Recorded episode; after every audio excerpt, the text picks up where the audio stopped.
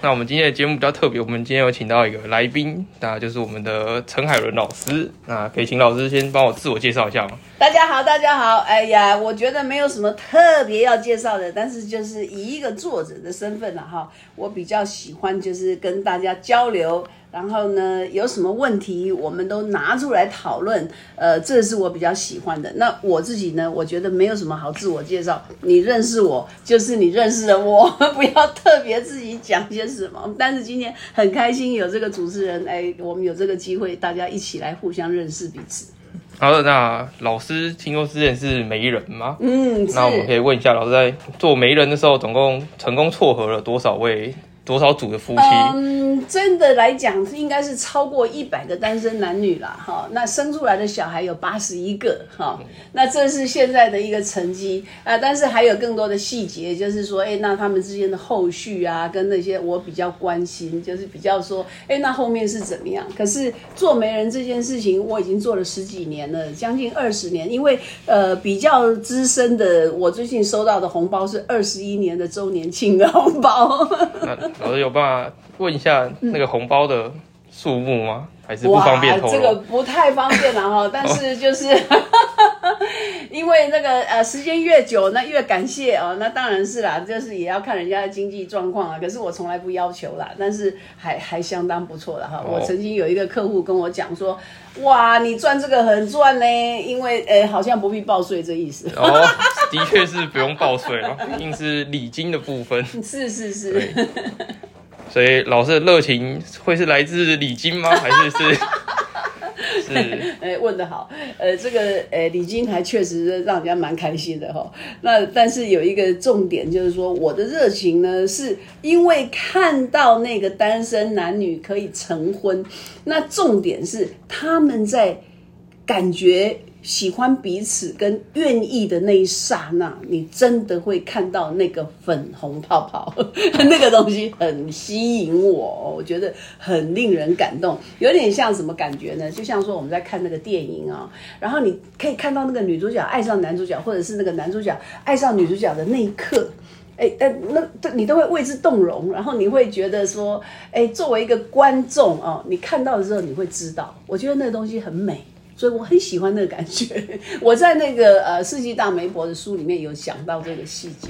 嗯，那然后我比较好奇是是怎么撮合？是两个人他可能就是想要找男女朋友，然后来找你这样，还是是怎么找到那两个人，然后撮合在一起？哎，我觉得呢，这个一方面，所以我们常常讲的缘分哦，是真的是这样，就在那个时间点。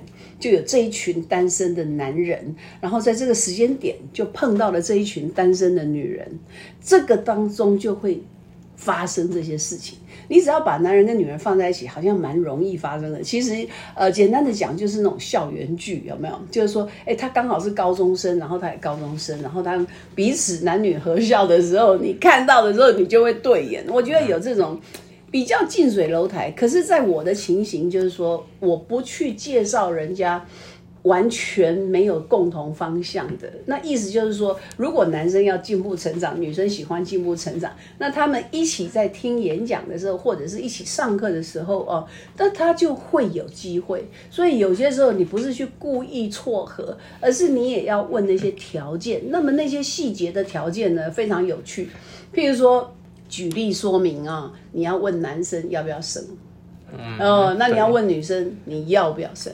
哦，那如果那个男生一定要小孩，那个女生坚持不生，你这个就有点对不上哈。所以这个是一个举例说明了哈，就做媒里面的一些小小细节。我还曾经想开过这个做媒课，我跟你讲，我觉得这个 match 是很重要的。对对对对，一定要两个人倾想，不然的话可能会离婚啊或分手之类的嘛。对对对，但是有时候还是会发生，不过就是几率的问题，那你也是要后面的经营。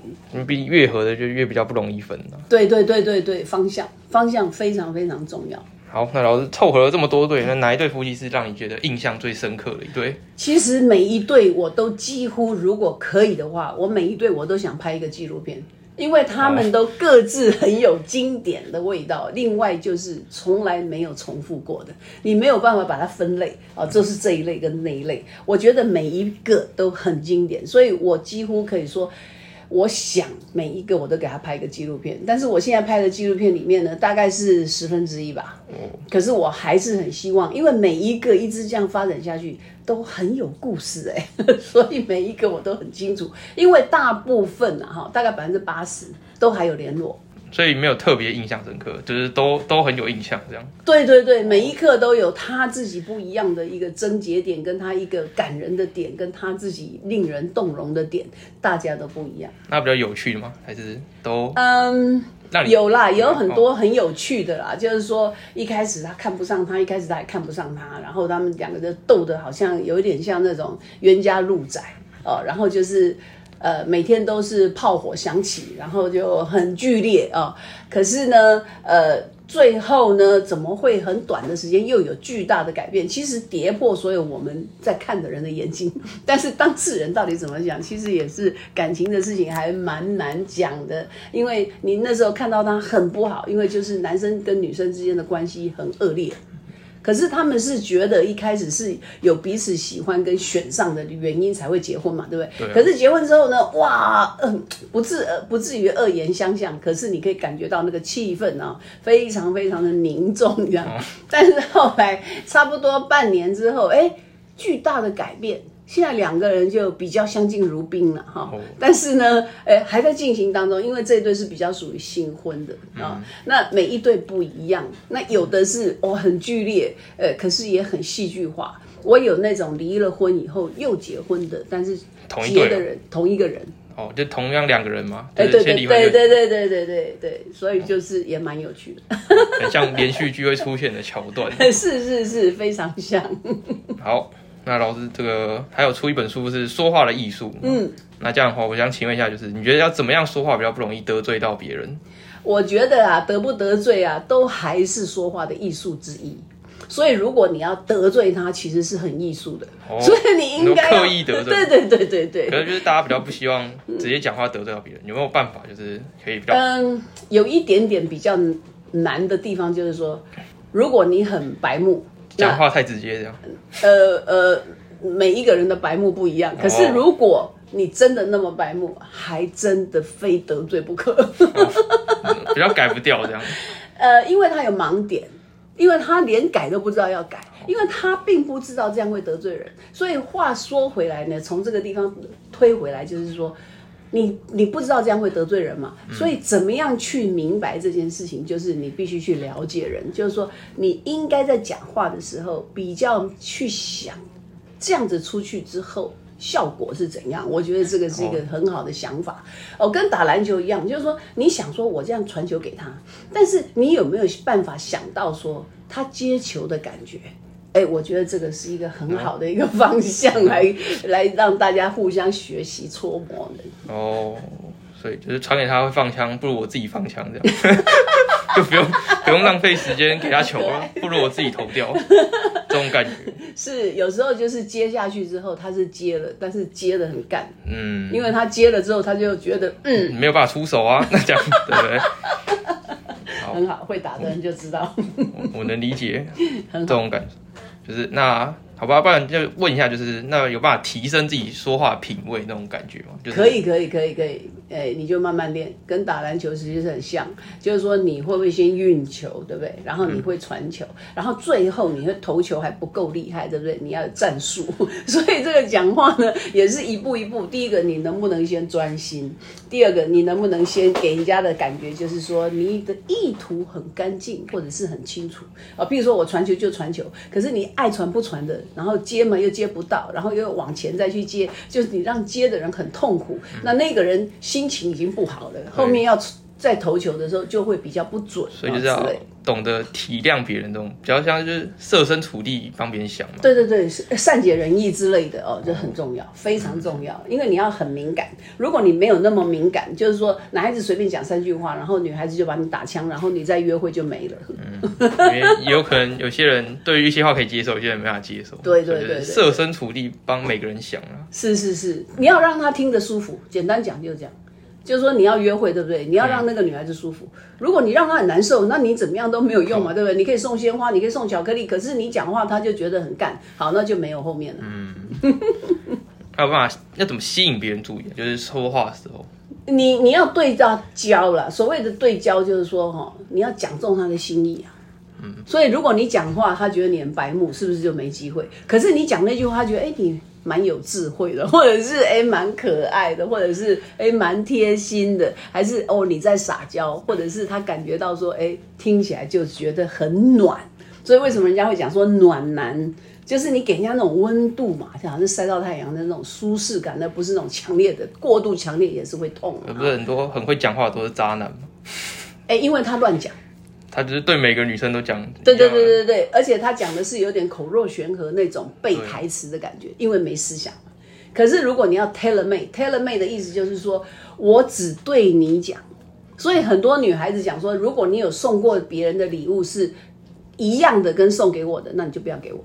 嗯就是这个意思，所以渣男之所以是渣男，是他每个都送一样的东西，但是发现好像大家都想要那个东西。哎，对，那就没有价值。好，那有办法规避掉自己比较不想回答的问题吗？好比说过年的时候啊，或者是一些时候，不是会有一些可能有一些就是欧巴桑之类会问你一些什么你吃饱了没之类的寒暄问暖的话，或者是你可能冬天穿短裤，然后就会说啊你这样不会冷之类的。嗯，但其实。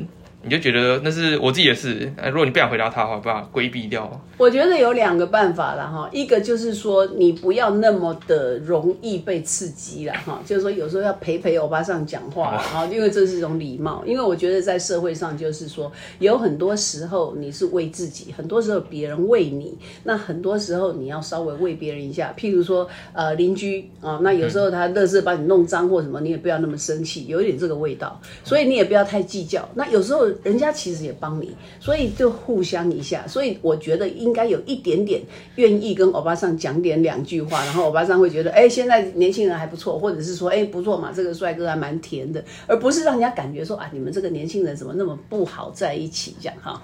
那个当当中的一个心胸了哈，你要陪欧巴桑讲点话，这个一个礼貌。另外一点就是说，你应该练习一下怎么样很快速的让那一个人。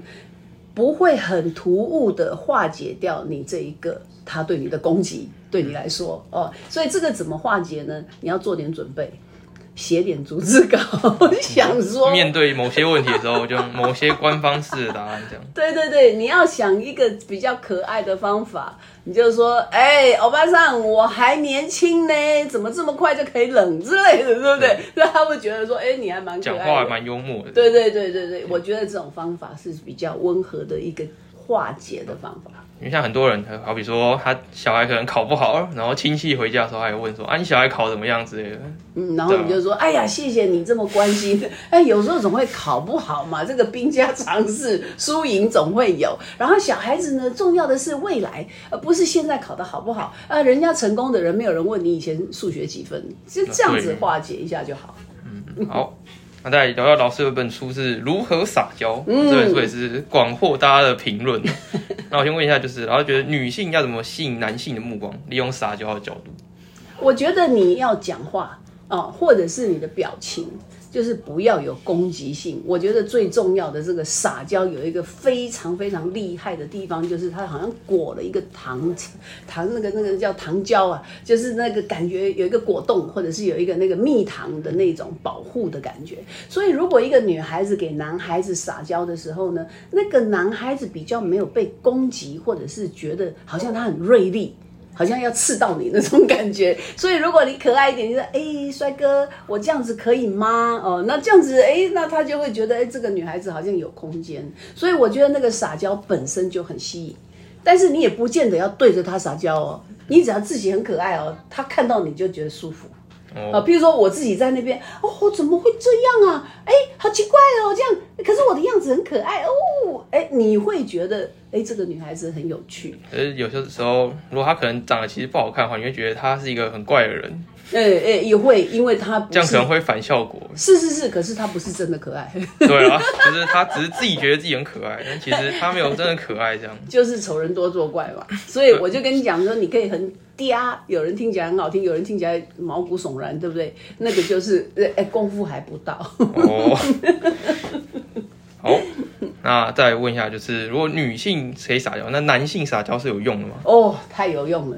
我跟你讲，所有的女性跟男性都喜欢男生撒娇。譬如你想想看，你妈妈怎么会不希望你跟她撒娇呢？所有妈妈都希望儿子跟她撒娇，这个就是一个简单的例子。所以这个男生撒娇很有用。第二个，如果是夫妻，哪有一个老婆不喜欢丈夫撒娇，对不对？那那这很很简单，延伸男女朋友当然是要撒娇啊。所以我觉得男生撒娇太有用了，因为女孩子也很欣赏撒娇这件事情啊。所以为什么男孩子、小孩子这么可爱，就是因为他会撒娇啊。所以很，嗯，哎呀，这个呃，叔叔买冰淇淋给我吃，哎，叔叔很难拒绝。阿姨能不能带我去买什么什么？哎，大部分也是不会拒绝，因为太可爱了。而长大之后，大人都跟你说，你对我撒娇是没有用的，然后他还真的不会买给你。对对对，那那种大人的话，就是说他自己本身他是不撒娇的，然后他也不会欣赏，然后他的情绪度比较低。所以老师，你是如果你儿子或者是你小孩跟你撒娇，你还是会我一定会回应的，因为我喜欢的不得了，我先生就是撒娇高手，哦，所以我觉得好享受啊。哦，那么撒娇呢，它有一个不一样的地方，就是看你的功力。譬如说假动作啊，你在篮球里面假动作，你真的做得好，哇，那效果真的是就是被你骗了嘛。但是如果你在那边随便乱搞，人家一看就知道你要干嘛，你根本守不住。所以那一个是有功力的，所以还是要练习。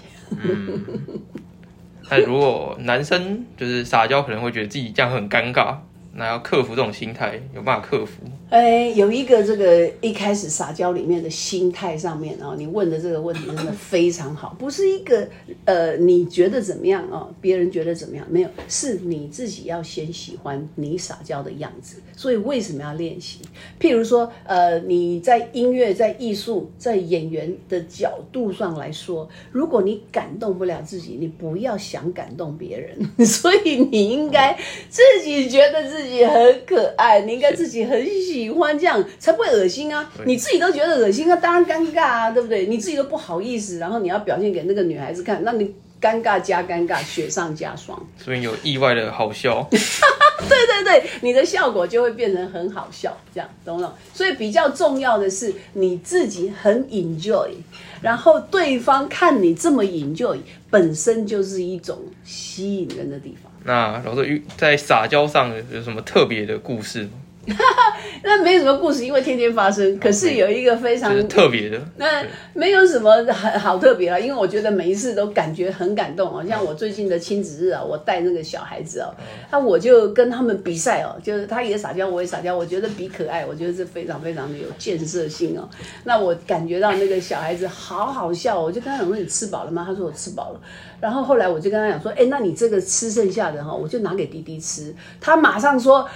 哎，我还可以，黑的奶奶，我还可以，然后我就觉得很好笑，然后我就一直笑，一直笑，一直笑，然后他看着我一直笑，他也觉得很好笑，然后我就问他说：“那你不是说你吃饱了吗？”然后他就跟我说：“我吃饱了的意思就是我的肚子很空，肚子很空就是吃饱了。”然后我们就一直笑，一直笑，那我就觉得好可爱，好可爱。所以有很多时候在对话里面呢，你去找寻那一个。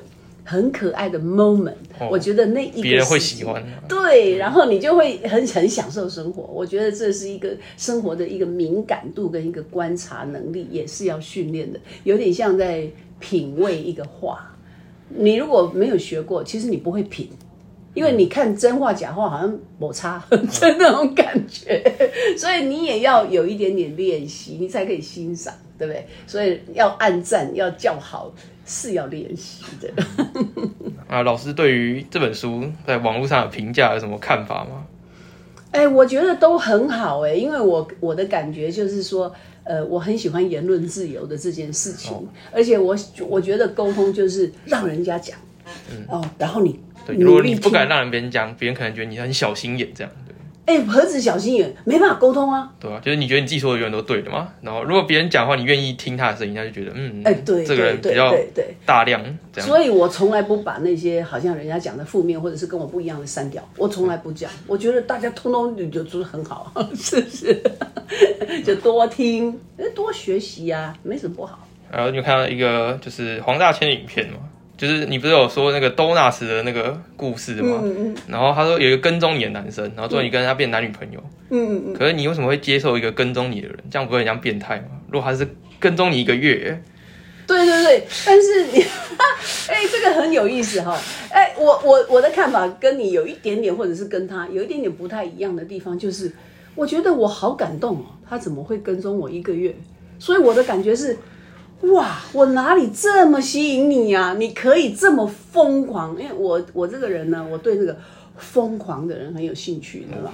因为我觉得那个很疯狂，可是你可以看得到说，这个当中有一个秘密，就是情绪度。如果你是非常非常高情绪度的疯狂，其实是很迷人的。可是如果你低情绪度的疯狂，就有一点邪恶哦。那你要会分。但是他如果是着迷到有点醉了的感觉，其实是非常令人动容的。然后他这么的喜欢我，我觉得你不给他机会，我都觉得跟自己说不过去。所以我觉得，我觉得好感动哦。不一样的看法，了解，这也是一种可能啊。是是是，没错没错，好，那老师之前在国外生活跟演讲嘛，是对，那在演讲为什么就是你可以分享在国外生活，有的跟台湾什么比较不一样的，或者是特别，或者也有演讲啊观众的反应之类的。我觉得哈、这个东西哦，本来啊，我都一直觉得很不一样。譬如说，我很喜欢研究民族性，因为我去不同的国家，去不同的地方，确确实实，你了解那个民族，跟你跟他们的文化给接上线的时候，是容易很多。但是在我这样子二十年之后呢，我的心得就有所改变了。我觉得。哎，其实比比东西狼，就是说人就是人，就是说你去了非洲，他还是人；你去了巴西，他也是人；你去了北欧，他还是人。那么人喜欢的人感受的，其实还真的大同小异耶。呃，所以我觉得虽然文化上有一些差异，我们可以把它特别拿出来讲，但是我觉得那不重要，因为最后最后大家追求的东西是一样，大家都喜欢美，大家都喜欢爱。所以我觉得比较有意思的是这种所谓的奥运啊，这个联合国啊，世界性的这个活动啊，因为大家都来参加，譬如说万国博览会啊，那我觉得很好啊，因为那个不是只有那个种族嘛，那那个奥运为什么会很好？因为世界性嘛，那你看也不是每一次得名的都一样的人种，所以我觉得这东西是一种。一种真正的探讨，一种交流，而不是把它区隔成啊，你们就是偏乡的啊，你们就是黑的这样。我觉得不是这样，我觉得是哎，谁比较美，谁比较有创意，我觉得那比较吸引人。可是像是一些欧美文化跟台湾文化可能会有很大的差异啊，像是有时候你讲一些笑话的时候，可能两国的文化差异，有些地方可能笑不出来。是是是是是，不不不不必讲到欧美，讲台湾跟大陆就好。哦呃，我在台湾的演讲跟在大陆的演讲哦，他们大陆的大学生问问题的程度，大概是台湾的小孩如果不讲一百倍，至少十倍。他们非常尖锐哦，非常非常容易。很尖锐的问你很多，而且他很快，然后他问很多问题哦。那台湾的大部分是比较呃我觉得台湾人比较喜欢修饰自己的言辞，比较不敢直接的讲出自己的想法，对对因为这样就是怕会得罪到别人。呃，得罪是一种，还有不敢是一种，还有另外一个就是他天生有一种憨厚的个性。对啊我觉得台湾人就就是这样，教育上有对对对，譬如说，人家为什么那么喜欢来台湾旅游，就是台湾人的可爱。不是我们的风景多漂亮，也不是我们的这个这个财物物物这个物质上面是怎么漂亮。台湾就是那个人很可爱，但是在大陆的时候他就很尖锐、很尖锐、很尖锐。但是我觉得没有什么好或不好，哎，我赶快呢，就这样而已啊。所以大部分是这个感觉。我觉得台北有城乡差距的感觉，就是哦，就是可能像花莲啊那边的人真的是比较，可是如果是台北北部人，感觉会比较冷漠或尖锐一点。对对对，那你如果跟屏东的比的，对有有就是有差 没错没错，就差不多。其实你这样理解，我非常非常喜欢，因为呃，就是光台湾我们就讲了讲到一个世界，就有一点差了，对对对对对对何对，况是不同国家。是是是是是。好，然后再问就是，然后你对结婚，现在人就是很多人都不结婚，嗯，你会觉得结婚是必要的事情吗？我不觉得是一个你不能讲必要，因为讲必要就有点像空气跟水，因为很多人就会跟你辩啊，我没有结很好，或者是说，哎、我一个人也不是很好嘛。那这个好跟不好没有办法用辩论来解决。那我的方法不是跟你讲对错，我从来不讲对错，我也不跟你讲一定的好坏。可是我会讲到一个我很喜欢讲的一个方向，就是进步成长。哦，这是我的哲学。我的哲学就是人生是来进步成长，而且我我认为进步成长是真正快乐幸福的泉源。所以，如果你没有结婚，你少掉的进步成长很大块。呃，我只能这样讲，但是我不讨论好坏，我只告诉你，你可能有一些麻烦省略掉了，可是有些幸福也同样省略掉了。哦所以我觉得这个是不一样的地方，其他的就没有什么特别好去争论的。好，老师有一本书也是提到外遇的书，对不对？嗯嗯嗯。然后你对外遇这件事情的看法是？我我我觉得这个外遇这个东西哦，是一个你对一个人的教育到怎么样的程度，因为不是大家都不外遇，也不是每一个人都外遇，但是当外遇发生的时候，你会怎样？其实我用另外一个角度来讲，就是说。诶，年轻男孩子是不是每一个人都一定要去嫖妓？我觉得这个是你想起来会很奇怪啊、我的这样讲法。那我要讲的就是说，他有选择。嗯有的男人就说：“我不要啊，我为什么要这样？”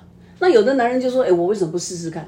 对不对？那有一种人就是说：“哎，那我可以练习啊啊！”或者是有一种人说：“哎，我要尝试看看呢、所以这种一样米养百样人的这种事情呢，我不能讲说我自己啊客观怎么看，主观怎么看，我觉得也都不重要。更何况我根本什么谁都不是，我只是一个普通女人，所以我也不需要去讲说有什么大不了的。但是我要讲的是说，当你这个人。的承诺或者是修养到某一个程度的时候，你会有抉择，因为人毕竟是一个理智的动物。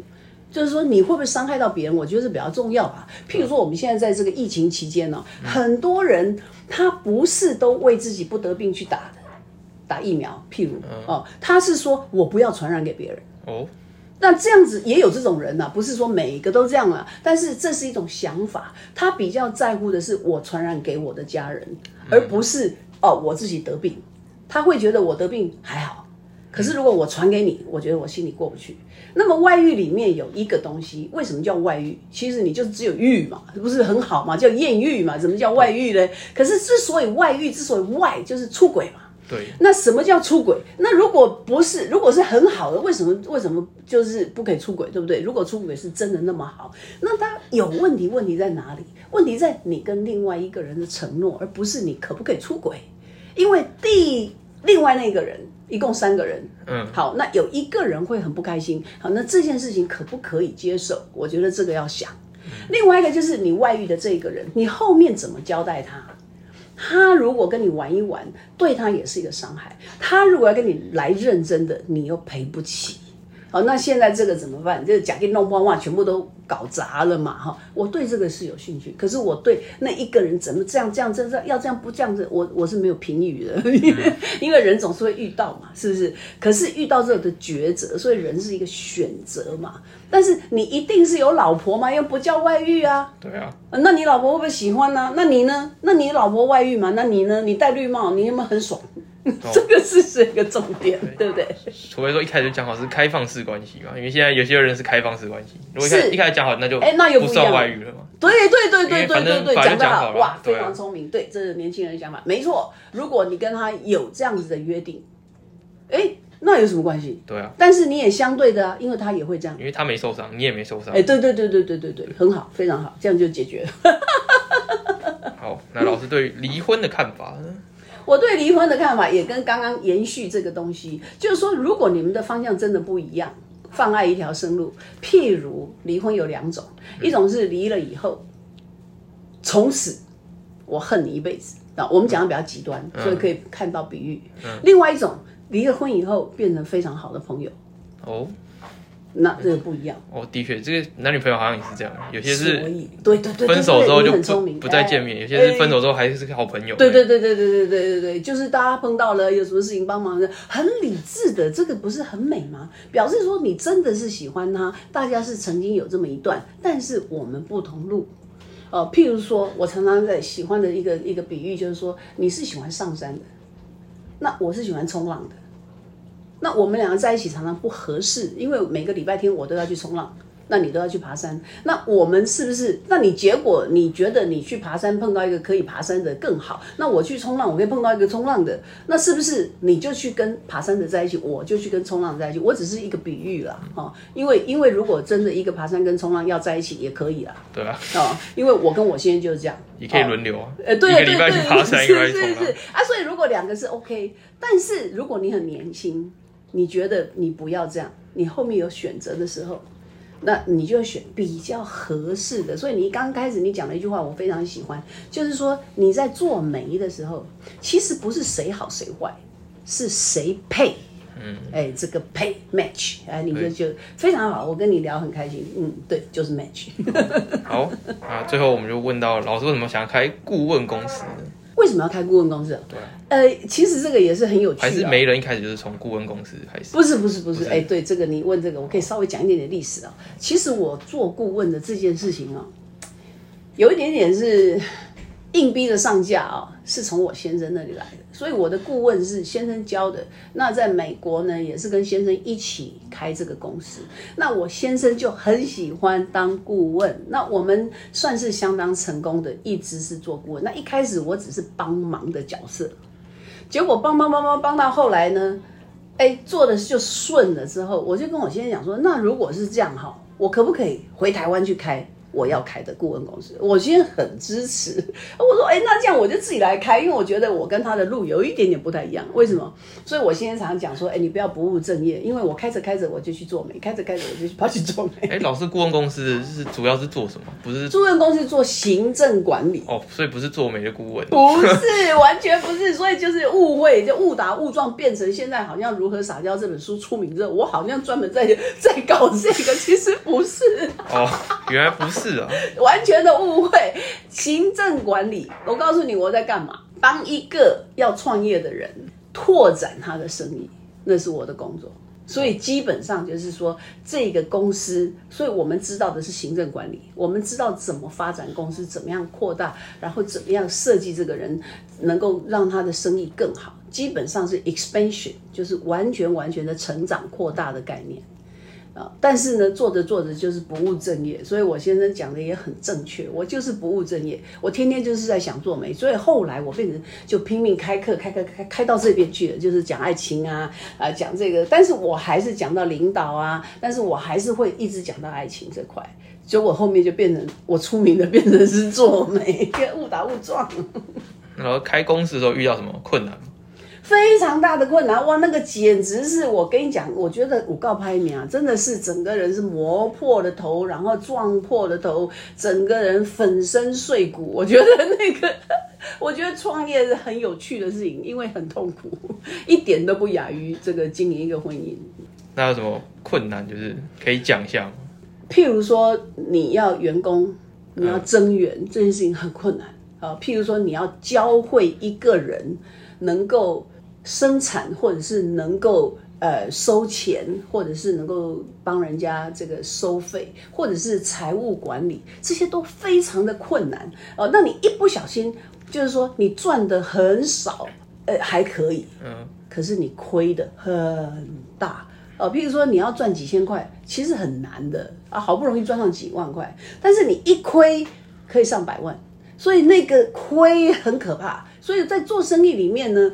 就是保守一点呢，就是说，哎，老了是比较保守一点，但是实际上就是说，你亏的很快，但是你要赚非常慢，哦，你积沙成塔很难很难很辛苦，滴水穿石。可是你要爆炸一件事情，你要把一个大楼弄倒，那是很快的事情。我觉得这件事情是非常非常令人极度痛苦。那老师就是开了课，到底是开什么课程呢？在公司我们的课程哈，包括相当相当的多。譬如说，我们有那种呃个人的咨询哦，就是说，因为我是顾问嘛，所以很容易有一对一嘛。嗯，呃，就是说，哎，你个人的东西啊，我怎么去跟你讲啊？这样哦，那我们所有的课程都没有那种一起的，就是每个人都不一样，所以它完全是 tailor made，因为顾问，对对对，完全个性化，所以就是通通不一样。那每一个人要学的跟每个人要问的。哦，那我的比较有有基本上的一个重要的一个地方，就是一个品格咨询。哦，就是说，哎，我你这个人你的问题，所以绝对不会有两个人一样，呀，这是一个。那另外一个就是说沟通啊，沟通课程。那沟通课程，你的问题一定不会跟你同学一样啊，可可能有时候类似，对不对？可是还是不一样啊。就好像说每一个人的弱点，大家都不一样，所以我觉得。很有很有趣啦，很像很像那个游戏，每一个人都有自己的这个个性跟 自己的那个枪法刀法，每个人的特色通通不一样，所以非常有趣。所以大部分来说都是要研究这个刻字化的东西。那老师你觉得做媒比做顾问还要赚钱吗？当然赚钱来说是绝对做媒是绝对不赚的。那为什么啊？做媒不赚吗？完全不赚。然后你不是前面提有提到红包的部分，所以很难，很很糟糕啊！因为如果人家没包，你也不能强迫人家，对不对？可是通常礼貌上，对对对对对对对。可是很多人包很少，所以做媒真的只是做兴趣的。对，你就讲出我的心声。哎，没错，嗯，这个兴趣非常严重。好，那然后我们今天的访问就到这边就可以。嗯，谢谢，谢谢，谢谢，拜拜，拜拜。